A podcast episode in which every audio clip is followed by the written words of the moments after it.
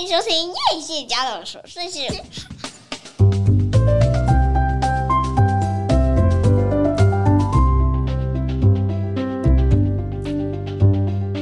欢迎收听叶谢家的琐碎事。我是 Fermina。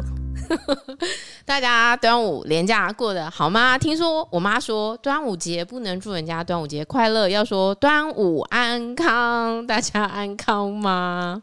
我好像有看到一样的新闻呢、欸。啊，真的吗？我跟你，我跟我跟你妈看到是同一则新闻。好，那端午节连假四天，不知道现在还在台湾的人有没有觉得台湾到处都是人的感觉？今天因为是放放连假的倒数第二天，那我今天打算来跟大家。分享在连假前发生的一件关于我儿子的事情，然后分享一下我们连假做了什么，然后我跟大家分享几本书，最后呢跟大家推荐我最近在看的韩剧。你这样很有逻辑吧，很有结构吧？而且我们上礼拜上节目，这礼拜也上节目。啊，我不知道那个粉丝朋友会不会觉得你还有能量哦。我还有能量吗？正能量吗？正能量。就今天有人已经，一般上班族可能没有办法有这种正能量啊？真的吗？就比如说像你今天去了一整天，其实现在已经累瘫是吗？现在没有，现在又满血复活了。满血复活，好好。我今天要跟大家分享一下关于育儿经。我们这是亲子节目，结果每次都没有在讲亲子的东西，所以我决定来先讲。对，我们现在这。最近这几年讲亲子，最近这几年没有。未来过几年，未来过几年讲青少年、青少女。哎、欸，对，很好。我发现呢、啊，这个礼拜我我发现我很容易被 trigger，trigger 的中文怎么讲？被被激怒，被激怒的一个点，就是在育儿上的事情。我发现我在平日都真的很很不太容易会动怒，但是我发现我自己内在有一个点很脆弱，就是很容易被。人家驱动，我不知道该怎么讲。那你知道，就是你知道，连假前，因为我女儿去骑车了，然后我儿子那一天就可以不用等姐姐下课，他就可以提早离开。那因为他可以。不用安心，他大概两点半就下课了。我就满心想说，要跟他创造一个两人母子两人世界哦。对呀，亲子版的两人世界，对，小鲜肉啊。然后我想说，他平常都一直想说他很想去华山玩，可是我平常下课真的没时间，然后假日人又很多，所以我都一直没有答应他。那我就想说，好，那我就要。提早给他一个 surprise，说妈妈提早来接你，我们出去玩。结果我就在校门口等了快二十分钟，大家都出来了，他没有出来。对啊，本来本来是惊讶的，后来变惊吓。结果这时候老师打给我，每次老师电话来的时候，我真的都很剉，很剉。我第一句就是说发生什么事？发生什么事？对。然后他就说：“哦，没有啦，他就是吼厕所弄得到处都是水。”老师也是轻描淡写，轻描淡写，后面的后果都很可怕。对，对你自己去脑补这样子。因为我觉得，因为。我老师知道，就是我其实对我自己要求也蛮高的，所以他可能很怕我自己太自责或干嘛，所以他都讲的很。但是老师有很多种老师嘛，哪种老师打给你，你觉得最可怕？班导师或者是那个那个什么、啊、科科任老师哪一种？嗯，跟我很熟的老师打给我，我觉得最可怕，嗯、因为我觉得他通常不会打给我，嗯、因为他都会处理掉。然后他打给我，就表示事情蛮大的啊。然后他就说没有，他打给我，他说：“哎、欸，你是不是在外面等他？我跟你讲，没关系，他现在在擦地板，他等一下就会出来了。”他打给我，其实没有什么，嗯、就是讲完了，轻描淡写，这件事结束。嗯、但是我告诉你，在校门口的孩子，你一言我一语的告诉我，我的儿子在学校发生什么事，以至于我真的是边听边觉得很害怕。他就说。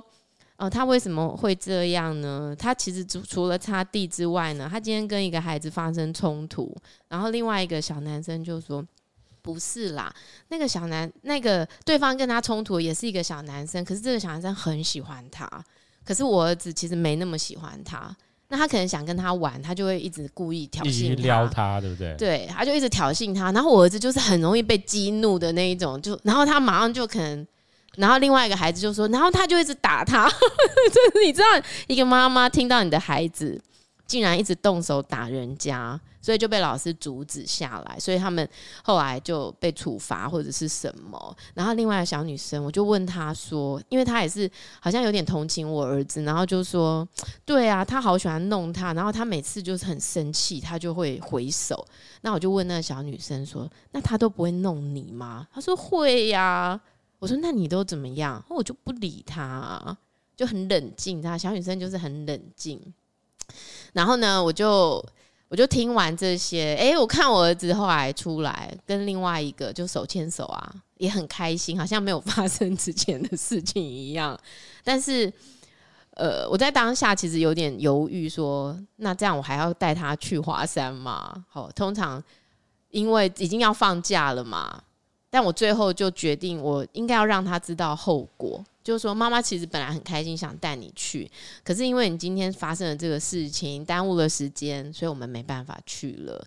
我知道你可能会蛮难过的，但是没有办法，这就是后果，这样子。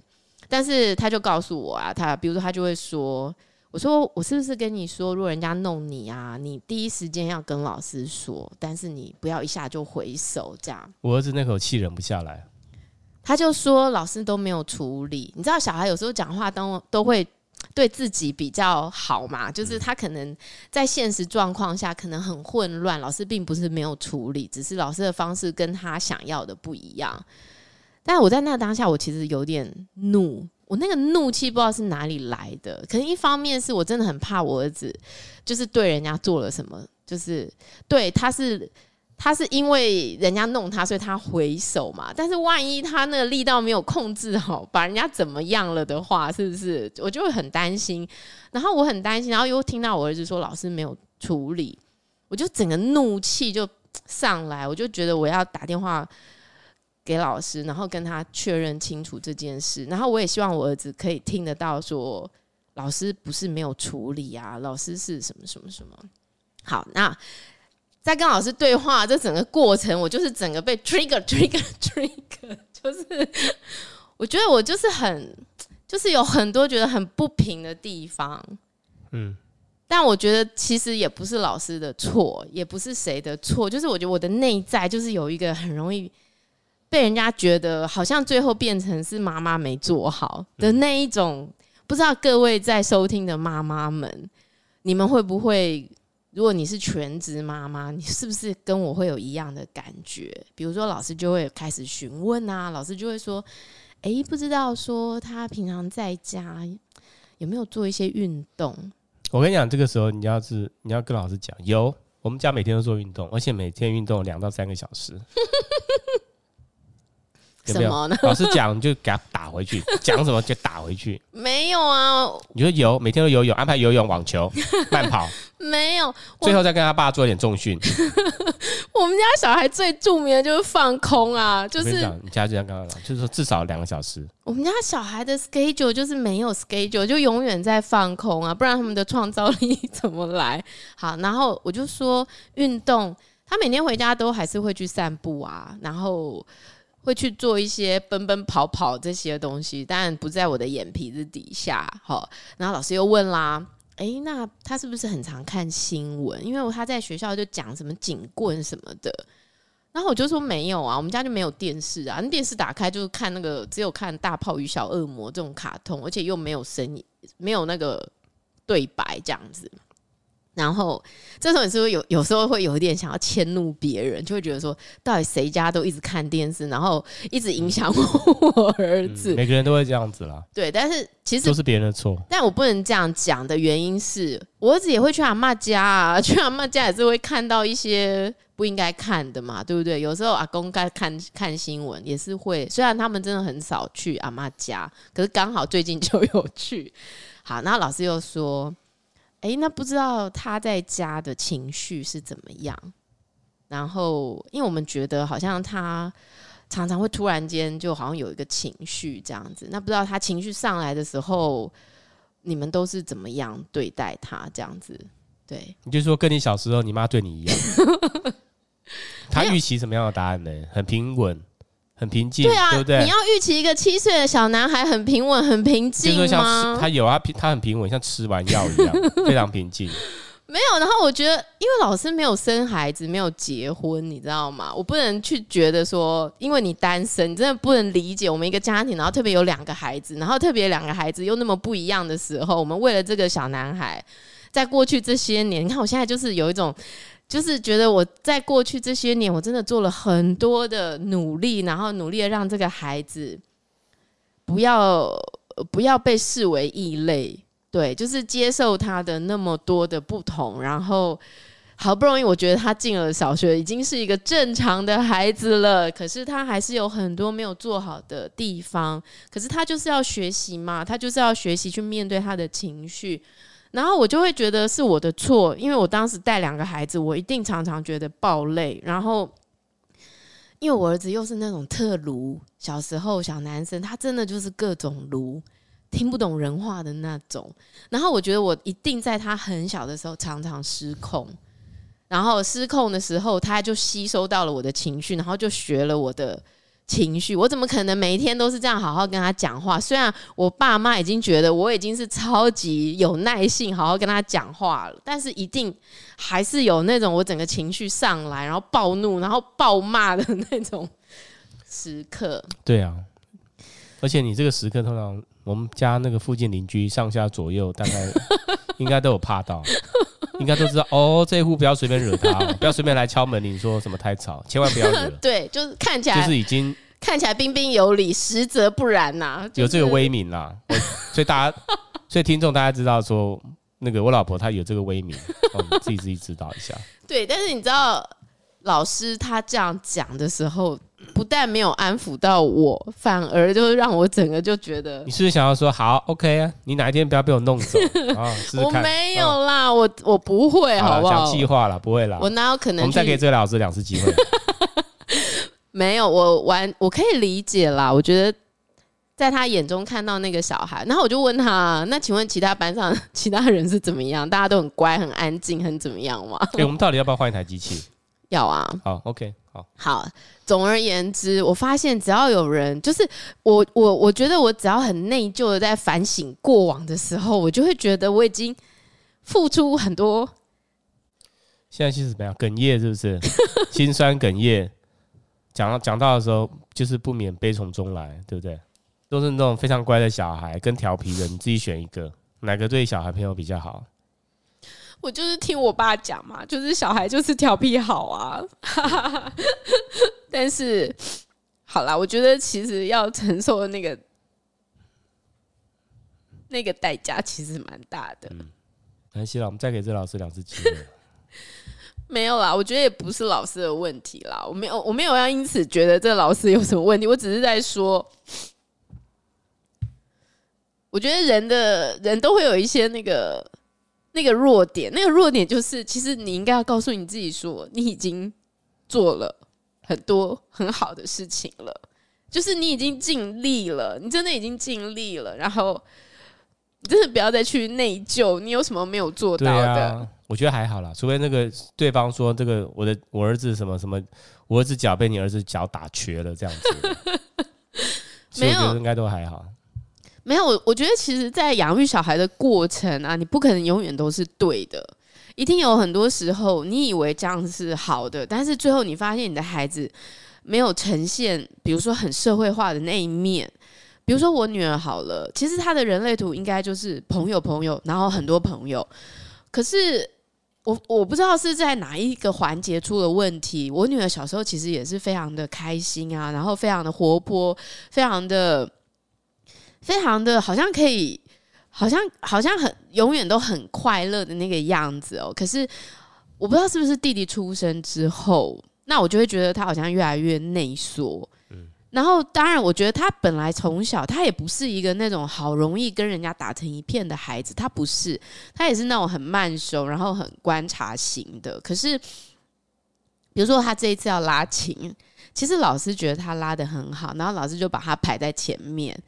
但是你知道，我女儿就觉得前面压力太大了，她觉得她拉错都会被听到，所以她就说：“妈妈，我跟你讲，你就是故意一直不会拉拉错，然后老师就把你调到后面这样子。”，我觉得前面跟后面、拉错我都听不出来了。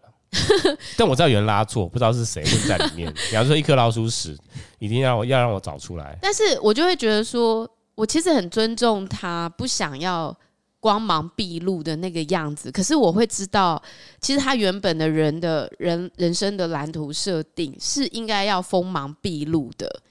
然后我就也会觉得在，在在整个过程当中，我哪一哪一步走错了，好，哪一步做错了，所以以至于他退缩了。我其实有时候也会有点责怪我自己。那或者是比如说，他跟其他的孩子就是玩不太起来，就他很挑人，就他不是像人家都这么有礼貌，然后这么有道德，不是道德，说错了。不是像人家好像都好像跟谁都可以相处得很融洽，然后都可以见面就一起玩。很多人的孩子就是妈妈是朋友，孩子就是朋友嘛。我的孩子从来都不是这样子。那我就对我就有时候也会有点苛责我自己说，说是不是因为我自己也是这样的人？我也不是跟谁都很要好，我就是也很挑人，所以我的孩子就是学到我这样，所以他们也没有办法那么的。那我觉得他有他自己的个个性是很好的，但有时候我又会想，是被我导导导致成这样的吗？你知道，所以我觉得在在跟老师讲完电话的时候啊，我就真的觉得很，就心情就是很低落，你知道吗？就会觉得啊，我在过去这么多年付出了这么多努力，然后为什么最后这个孩子还是这么困难？在很多方面，而且我记得我儿子小时候其实很敦厚，你知道吗？就是非常的叫什么憨厚。那他长大之后为什么会变这样？善良了哦，他很善良。对，好，那于是我就我就我就告诉我自己说，我不能停在那一天嘛，就是我要继续的往前走。好，那老师说什么？我们假日，对，老师又问说：“那你们假日都在做什么？”很多人假日可能都在山林活动，在华德福学校，可能很多人都是从事登山啊，然后健行啊，做很多有益身体健康的活动。但我必须说，因为我们家就是住在一个很像山林的地方，以至于我们真的没有。我不信，我不信这些家长有这么多体力。我觉得很多是，不然这些家长。大部分都不是上班族，对，上班族其实到了周末就觉得很累嘛，想要休息一下。自己做老板了，他可以自己决定礼拜一要不要上班。不可能，没有没有，我们其实还是会出去做一些其他的事情，但是不是说都是什么山林活动，我们可能就是只有一个假期会去特定的地方这样做。那老师的这个问题好像又在。质疑你说你是不是没有给他足够的运动等等之类的，类似像这样。好，那你要向前看嘛。好，所以我们就规划了一下端午的活动这样子。但是，嗯、我不知道大家自己觉得呢？你觉得你你给你的孩子的，你们给的是真的他需要的了吗？那他有？他有就是照你的期待，然后或者是没有照你的期待长成某种样子，然后是你可以接受的吗？那我先说，我其实是觉得我儿子真的很可爱。我其实常常看到他，我都会觉得他好可爱。他调皮捣蛋的时候，我也觉得他很可爱。而且我相信他不会主动欺负人，他一定是被人家弄，然后他就是反击。虽然我已经跟他说了很多次不可以，对不对？不可以马上这样做。好，但是我觉得小男生真的很困难，他们真的很一腔热血。我在那天晚上就跟另外一个我很要好的老师朋友说了我的这些困扰，这样我其实可能就是觉得很很低很低落，然后我就忍不住想要跟他说，我觉得我也很尽力了这样子。然后最后这个老师给我的回答。因为我就在，我就说，为什么有些人家的小孩就是这么有礼貌？为什么有些人家的小孩就是这么这么有规矩？比较社会化了。为什么有些人的小男生就是没有这些问题？好，为什么我们家的这么难这样子？然后老师就回答我说：“没有，我没有认识这种小男生，你误会了，没有这种人。”然后他就告诉我说：“你儿子真的没有问题，在我的眼中，他真的没有什么大问题，你不要。”想这么多，不要想那么多，不要钻牛角尖。对，不要钻牛角尖。然后你就说，那他那他是是是哪一些小问题？你跟我讲是哪些小问题？就是 对，然后他对他就意思是说，你放心，就是孩子的成长过程，就是他们必须去经历的这些事。那他有没有拿他们家的儿子跟我们家的儿子比呢？他没有儿子啊，我我我不是告诉那个老师，哦、我跟别的老师讲，哦 okay、对。好，那于是呢，老师就反正老师就很安慰人呐。老师就是觉得说，真的不要想太多啦，就是他们就是还在学习的阶段，那很多事情他们就是得一学再学，一学再学。如果他们都不用学，何必去上学，对不对？那我就觉得好，就是我觉得妈妈在这个成为妈妈的过程当中啊，有时候真的都会很担心自己做不好，然后。虽然你已经告诉你自己说你已经做得很好了，可是我觉得你还是会忍不住的由外在的一些社会规范，然后来标签你自己，好像他们发生什么问题就是自己疏于指导或者是各方面。好，那但是如果从心的角度啦，不要从大脑，我们最近都讲不要从大脑，从心。我其实觉得我的孩子跟我很亲近，很贴近。我跟他说什么，他什么都会告诉我。然后我们之间其实无话不谈。然后我了解他们的每一个需求，虽然他们没有长成社会上可能期待的样子，但是我还是非常喜欢他们，我还是觉得他们很可爱。那我只能期待说，在这个嗯渐渐的社会化的过程，他们真的可以越来越。进步，然后越来越懂得社会规范，这样子。好了，明天那个早上他去爬山，好不好？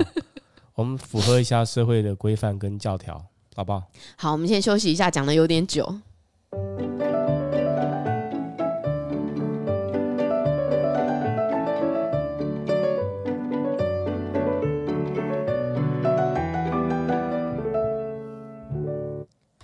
好，哎、欸，所以你知道吗？其实被激怒真的是一件，你可能有的时候不会理解到你已经被激怒了。当你讲话越来越大声的时候，你就会知道说你真的被激怒了。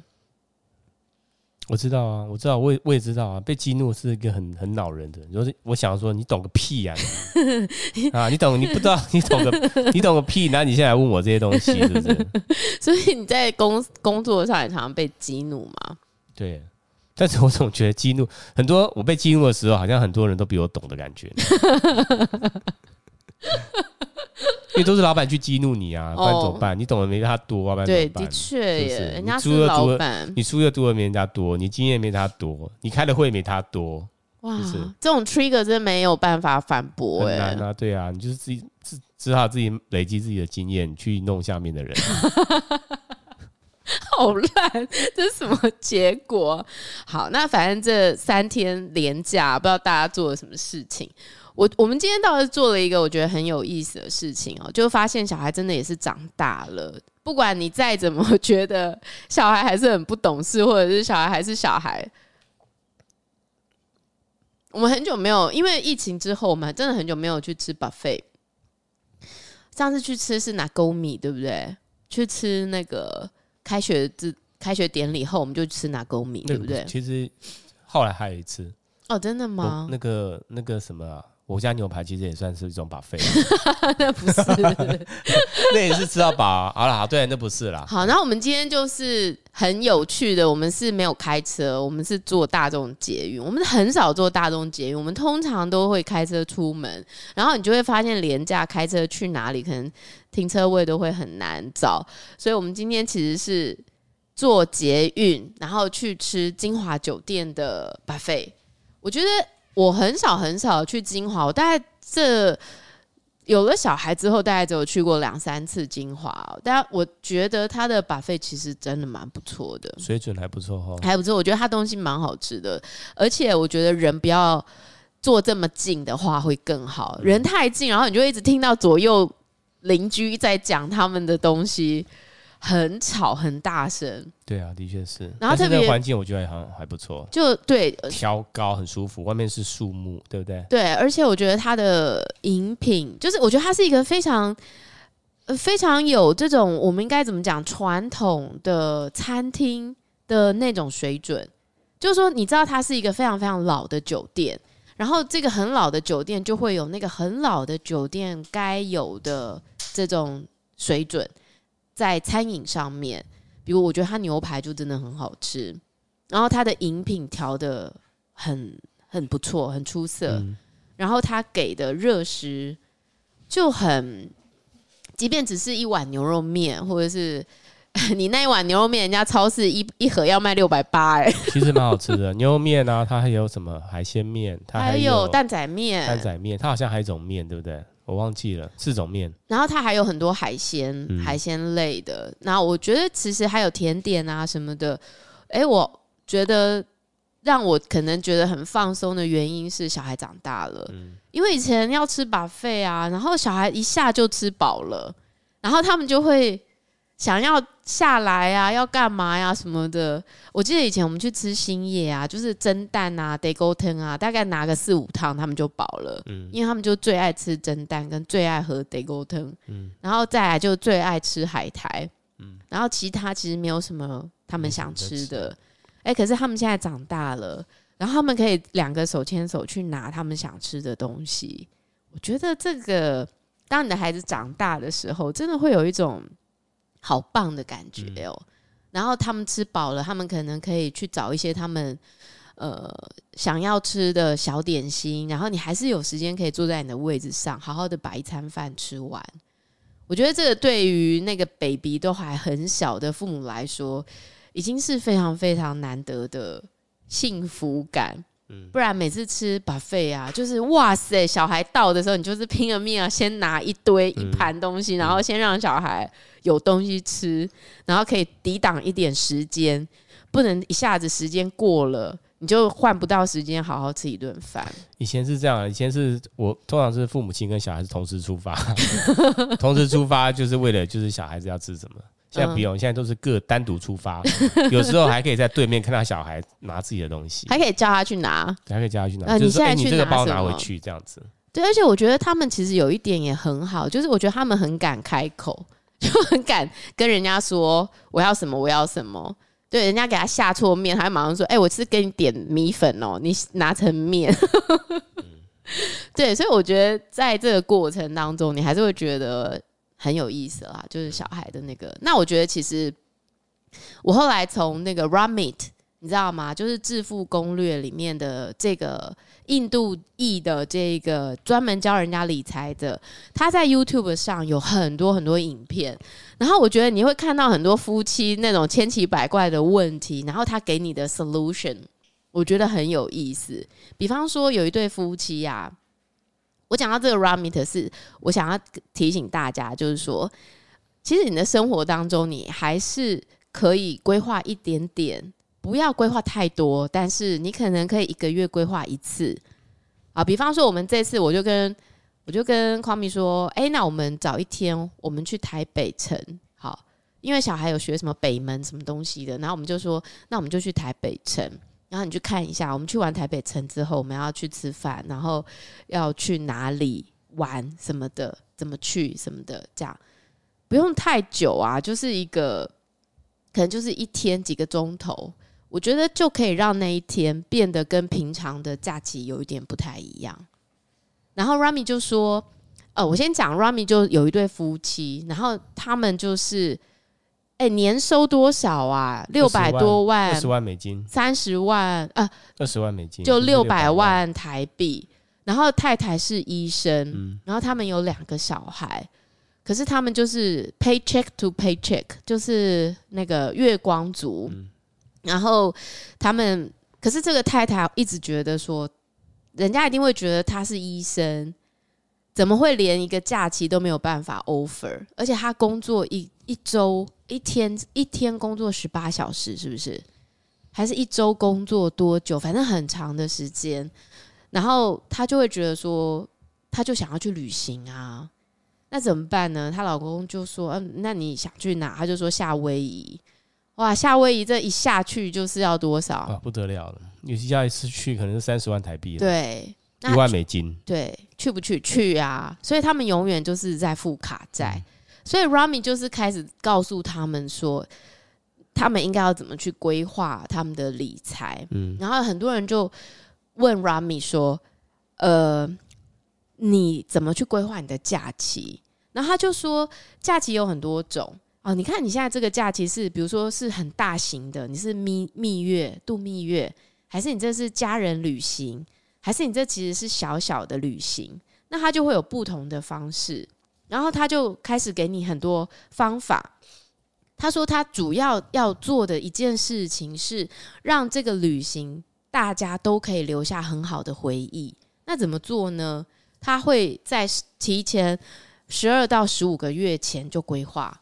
你都知道饭店其实越早订越便宜嘛，机票其实也是。然后他会找一个代理商，然后请这个旅游公司帮他们规划。我比如说我想要。呃，有一餐吃当地的什么东西，或者是我想要知道当地最著名的、一定不能错过的是什么，然后再请这个代理给他一个 offer，怎么去做到这些？他说：“你找一个专业的人来帮你规划这些事情，你可以省很多力气。”有吗？我们像我们这样做的话是谁啊？我们的专业雄狮旅行社啊，或者是你一定要参加他他的 tour 啊。但如果你不想参加他的 tour 嘞，没有没有，我觉得不一定是要跟团，不是也有那一种就是自由什么的吗？就是自由行，他会帮你规划。我不晓得，我他应该会跟你收取一些费用吧？那他的意思就是说，你付一点费用，嗯，然后你可能可以得到更值得的行程。嗯。啊，比方说，如果人家来台湾，会不会有些人就安排，比如说去台东看热气球啊？呃，它是一个很著名的，嗯、或者是会不会去屏东飞滑翔翼呀？我其实觉得在旅途当中，一些很特别的，你平常不太会去做的事情，嗯、往往会在这个旅程中给你留下一个非常惊艳的点。比方我们那时候去花莲，不就去那个野猴子？嗯，然后我就会觉得那个花东行程让人很印象深刻的。就是这个野猴子，对啊，以前都是利川渔场，现在都没有了，现在不行了。对，那我觉得其实这就是要事先，所以 Rami 说他他其实会规划，比如说一天大家在一起吃饭，好，然后一天就是大家都不要在一起，各自做各自的事情。然后我们一起吃，我们吃什么？比如说，他们有一次好像是去到印度，他妈妈的家乡，他就请那边的一个厨师专门上他的家乡菜。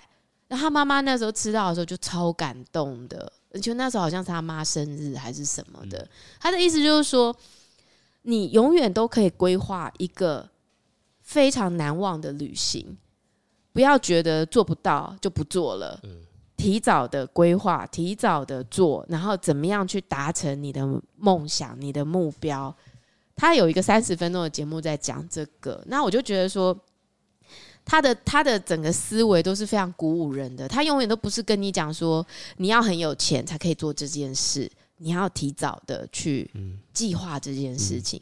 所以他说：“你说有钱，你看人家那个年年收六百万的不有钱吗？太有钱了吧？”可是他还是月光族哎，这当中一定有一些发生了什么事情。有些东西非买不可。对啊，对他们来说，有些生活品质是不可以牺牲的，这就是问题呀！吼，这就是价值观最冲突的地方。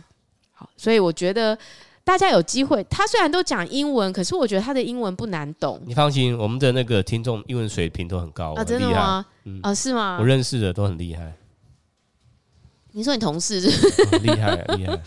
你同事不是说上次节目没听完，害我很不好意思。我想说那一集节目有很难听吗？真的太长了哦，真的吗？他可能我觉得大概三十到最多四十分钟了。哦，好，那我们剩六分钟要结束，我们先休息一下。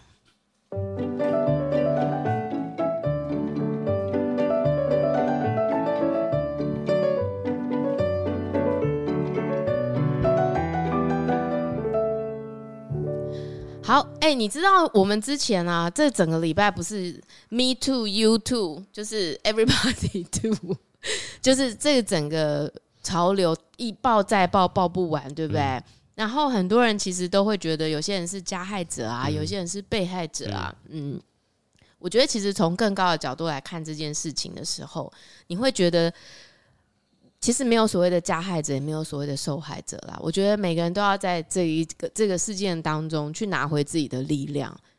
哦，不管你是对别人做了什么事的，你就是得认错；或者是你被别人做了什么事的，你就是要学会勇敢。嗯，好，那我觉得。大家可以去看一下那个《大宝通灵日记》里面，他在讲关于能量的平衡。我有放在我的粉丝页。那我知道有些人可能会觉得太难懂，这什么意思？这这这到底在讲什么？什么能量平衡？好，他他他他的意思是说，从以前到现在一直都是一个阳性，特别工业革命之后，很强调阳性的力量，然后很强调竞争性，很强调比较。然后就是要踩着别人的头上爬上去，我比你好，我比你厉害，我比你有钱，我比你会。那这些东西都是一个阳性的力量，以至于阴性的力量一直都是被压抑的。那透过这样的事件，它是可以慢慢的达到一个平衡的。我觉得其实这也是社会灵魂进化、地球进化一个非常重要的目的，就大家都可以提升，嗯，然后成为更好、共好嘛，嗯。呃，我自己对于那个灵性世界的入门，其实是一本书叫《当下的力量》。然后，《当下的力量》这本书一开始在看的时候，其实很多时候你可能会觉得很难看得懂。那个年代是什么年代？那个年代就是《秘密》这本书风行的年代。那如果你觉得这本书很难懂，我另外推荐三本书，是对我这一生改变有非常非常大影响的三本书。第一本是从未知中解脱，从未知中解脱，其实在讲的是轮回，就是前世今生，很多很多前世今生的故事。那你看完就会非常的理解，为什么你今生会有很多的安排，为什么会有很多的功课，为什么有很多难解的事情，其实都是前世就规划好的。那第二本书呢，叫做从呃，第二本书呢叫做灵魂的出生前计划。这本书也非常有意思，特别它当中提到了为什么有些人会得乳癌。通常会得乳癌的人都是比较压抑的女性，然后可能比较任劳任怨的，还有就是在服务别人的角度上做了很多的，比较没有自己的力量的。嗯、那他透过这个东西，透透过得这个癌症乳癌，是为了可以认知。他的女性力量应该要被扬升，应该要被拿回来的，所以透过这个毛病来取回他自己的力量。然后当中也有会有也会有人说，为什么会有人设定这一辈子要吸毒？然后为什么这辈子会有酗酒的问题？其实都是在前世就已经设定好的，而且他已经设定好谁要跟他一起来进行这个课题。这当中有非常非常多灵魂的，呃，他们互相彼此要做的功课。那在这个灵魂的出生前计划说得非常清楚，你看完之后，你就会明白，你这一生不是只是这一生而已，你还有下一生。然后这一辈子没有做完的功课，下一辈子还要继续做。那你再回头去看待你自己的问题的时候，就不会觉得这么难解了。嗯，还有一本书是《灵性炼金术》，那《灵性炼金术》也是一本我觉得很有意思的书。它其实也是在讲很多，像比如说，为什么印度会有这么多的性侵案？好，印度的其实印度的问题很复杂啦，它不是只是男女的力量不平等，它还有因为那个种姓制度造成在这么多年的阶级的整个不平衡。好，所以我觉得《灵性炼金术》也是一本很棒的书。嗯、这本这三本书是我的这个，呃，是我的入门书，必修。必修。对，那我其实不知道还买不买得到，所以我觉得有机会大家可以去找这个书来看，因为我觉得现在的时代已经走到一个人要往灵性走的时代了，嗯、已经越来越多人在讲心灵啊，然后越来越多人在讲灵魂啊，所以我很鼓励大家去看一下。好，最后，哇，最后一分钟，我们来聊一下电影。你最近在看什么？昨天好像在看哦，《猎犬》啊，这一半好像一开始看《猎犬》，不是《猎犬》，就是《猎犬》嘛，是不是？对啊，猎犬啊，猎犬，你还没看完吗？没有，我看两集啊。后来你跟我说不好看，没有不好看，不是不好看，烂尾就是烂尾。它就是到了结尾，我觉得写的稍微有一点，就是那个剧情突然间编剧或是干嘛的，对不对？对，整个都已经像玩哦 这样子，有一点，对，稍微有一点。对啊，然后哎，昨天在看什么？昨天在看那个迪士尼的那个，那个是什么？国外的片吗？对啊。我给你想一下，Disney Plus 昨天上了一个最新的片，其实是非常很多人在期待。你赶快找一下 什么片？Disney Plus 昨天上了一个片，是金泰梨主演的《恶鬼》，没错，它是一个鬼片。那呃，但是它不是一般的鬼片，就是你可能想象中的那个鬼片是，比如说长得很恐怖啊，流血血流成河啊，然后。不经意的突然间跑出来呀、那其实并不是这个恶鬼。其实在讲的呢，其实是一个被一个非常恶的恶鬼附身的人，然后遇到了一个可以看到鬼的男人。那但是呢，很多人就问这个看得到鬼的男人说：“那如果你遇到了这个人被附身了，你该怎么办呢？”他说：“你要倾听，你要倾听，你要倾听这个鬼，他找上你为什么？”他有什么未解之事吗？好，你要听他讲。对啊，鬼是什么？鬼就是没有办法离开的执念嘛。那我觉得他这部戏啊，拍得很好看，就是我觉得他在很多细节处理的处理得很好。你不能用一般的鬼片去看待它，因为我其实是不看鬼片的。我觉得它有一个好像更高的意义。嗯，所以他这我不能。讲太多，因为讲太多就有点像是怎么讲，叫破破梗了。哦，但我先讲他的编剧，你一听他的编剧，你就会觉得不能错过。他的编编剧是金银姬，金银姬是谁？金银姬是信号的编剧，信号是非常非常厉害的一部韩剧，嗯。还有师战朝鲜也是金银姬哦，还有智异三，可是智异三好像很多人都觉得没有很好看啦。吼，嗯，那但是恶鬼呢？我觉得。到目前第一集而已啦。比起很多人觉得很好看的两部片，我其实觉得《恶鬼》是我目前看到我还蛮喜欢的。嗯、那之前人家有推荐我，我说上礼拜要上两部嘛，就是《今生也请多指教》，也是讲前世今生的。嗯，很多人说很好看，但是我看了好几次都睡着，我不知道发生什么事，我觉得好可惜，我没有看下去。嗯。故事本身应该是非常有趣的题材，前世今生很吸引人嘛。嗯。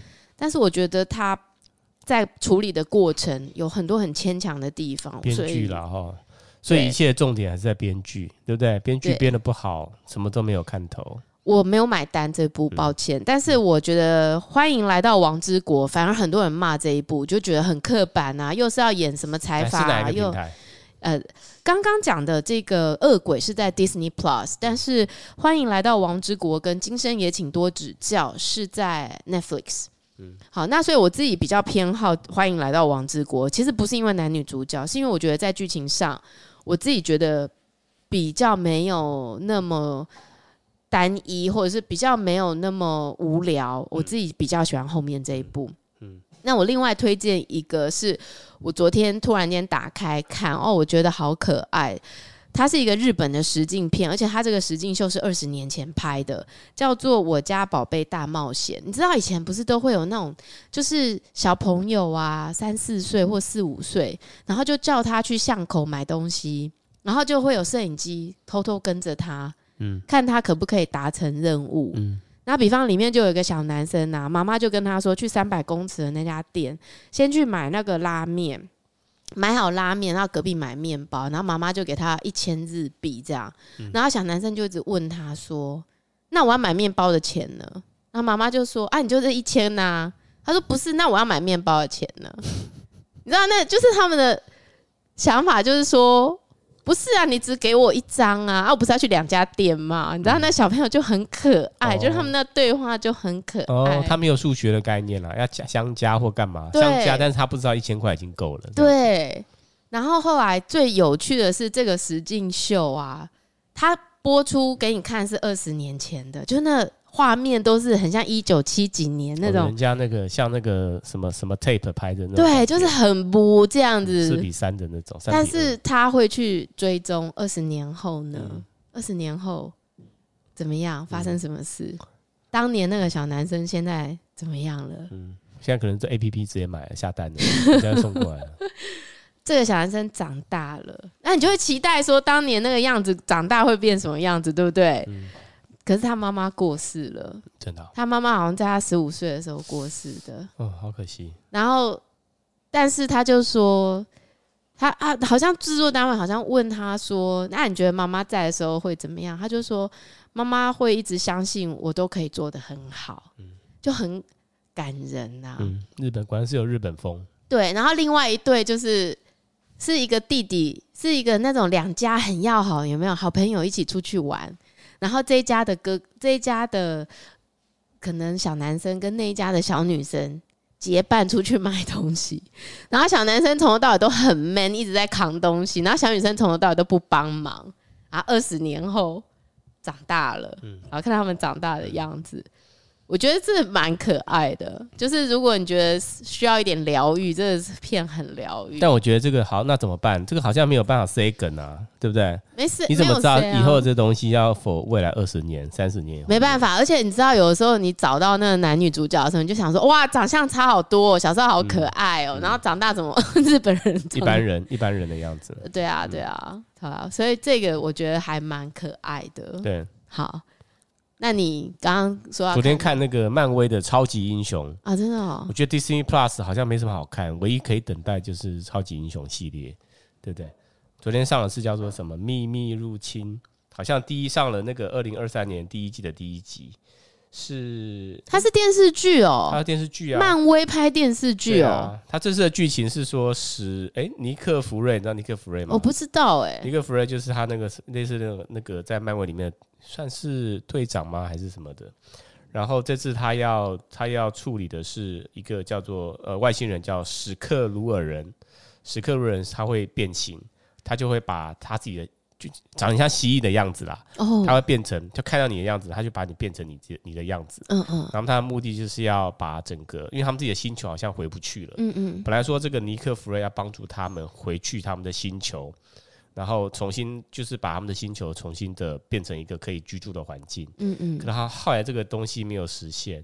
然后这个外星人呢，他们最后决定，呃，在入主在地球，把地球当做他们的家，嗯嗯，所以他们就会开始进行很多破坏，因为他们会模仿嘛，他们会变形嘛，嗯嗯，他们就会制造很多地方的纷争，不同国家的纷争，哦，然后就是尼克弗瑞这个队长，他就要去阻止这件事情，哦，我觉得蛮有趣的。他有几集啊？我不知道，目前的第一集而已。啊，这样子哦，所以是 on 档的。on 档，他可能有我我可能有我猜有十集以上吧。哎、欸，但是我有听说最近院线片那个蜘蛛人非常好看呢、欸。真的吗？是蜘蛛人吗？是蜘蛛人呐、啊，好像先看蜘蛛人一，对不对？然后现在还有一个蜘蛛人是戏院，听说好评不断呢、欸。是蜘蛛人还是那个什么？还是那个？哦，OK，我不知道哎、欸。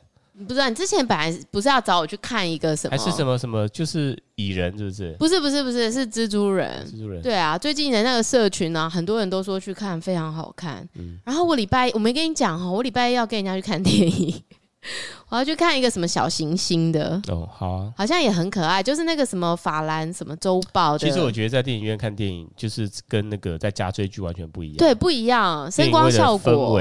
对，完全不一样。你会整个很沉浸在里面，而且很那个专注度。如果特别是你如果看到一个好片的时候，那走出戏院，那整个内心的充满的感觉，对对真的澎湃耶，很不一样哎。就教练就跟我说，他你说教练啊？对啊，教练啊，哦，对，教教练跟我说，他的前女友啦，嗯、都不太喜欢他跟他一起看电影。为什么？对，为什么？因为觉得很幼稚，他看的东西跟他喜欢的东西不一样。那就教练会一直讲话，我就说，我如果是你女朋友，我也不跟你一起看电影。讲话看电影真的是最糟的，好不好？是不是？不过很有可能两个人喜欢的东西不一样。啊，所以他就要问说，现在在演什么？他不够沉浸啊，不够沉浸在剧情里面，就爱讲话啊，就就就各自看各自的。分手也是对的。好，今天的节目就到这边，谢谢你的收听，也欢迎，哎、欸，都好久都没有人来留言给我吼，或者是可以。告诉我你们特别想要听什么哈，或者是想喜欢喜欢听亲子类的，还是喜欢听新闻事件类的，还是喜欢听电影电视剧骂人类的？可能喜欢，大家就喜欢吃骂人类的。哎，没什么好骂的啊，对不对？这个世界，那我们下礼拜再见哦，拜拜。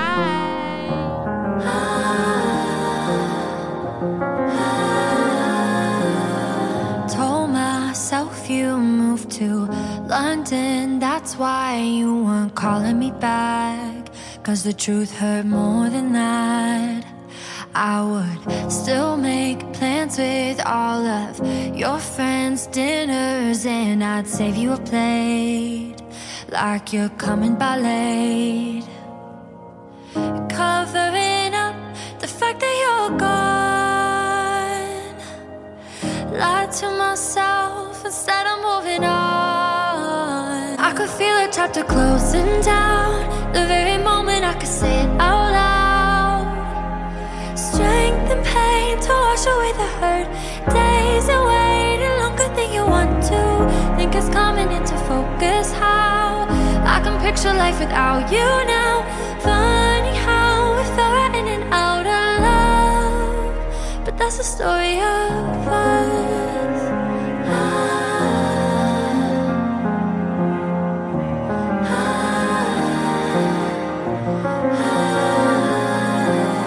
ah, Made my roommate hide our pictures so that I didn't see him again.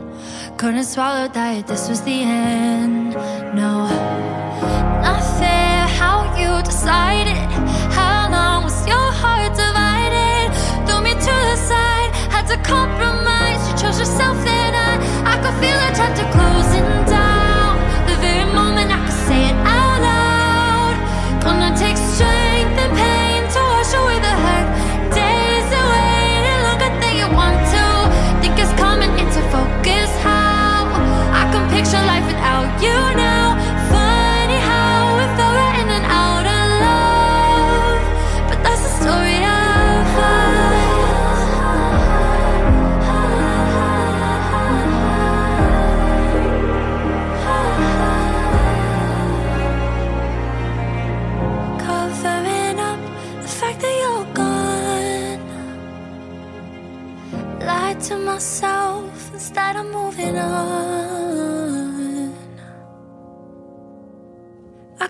the chapter closing down The very moment I could say it out loud.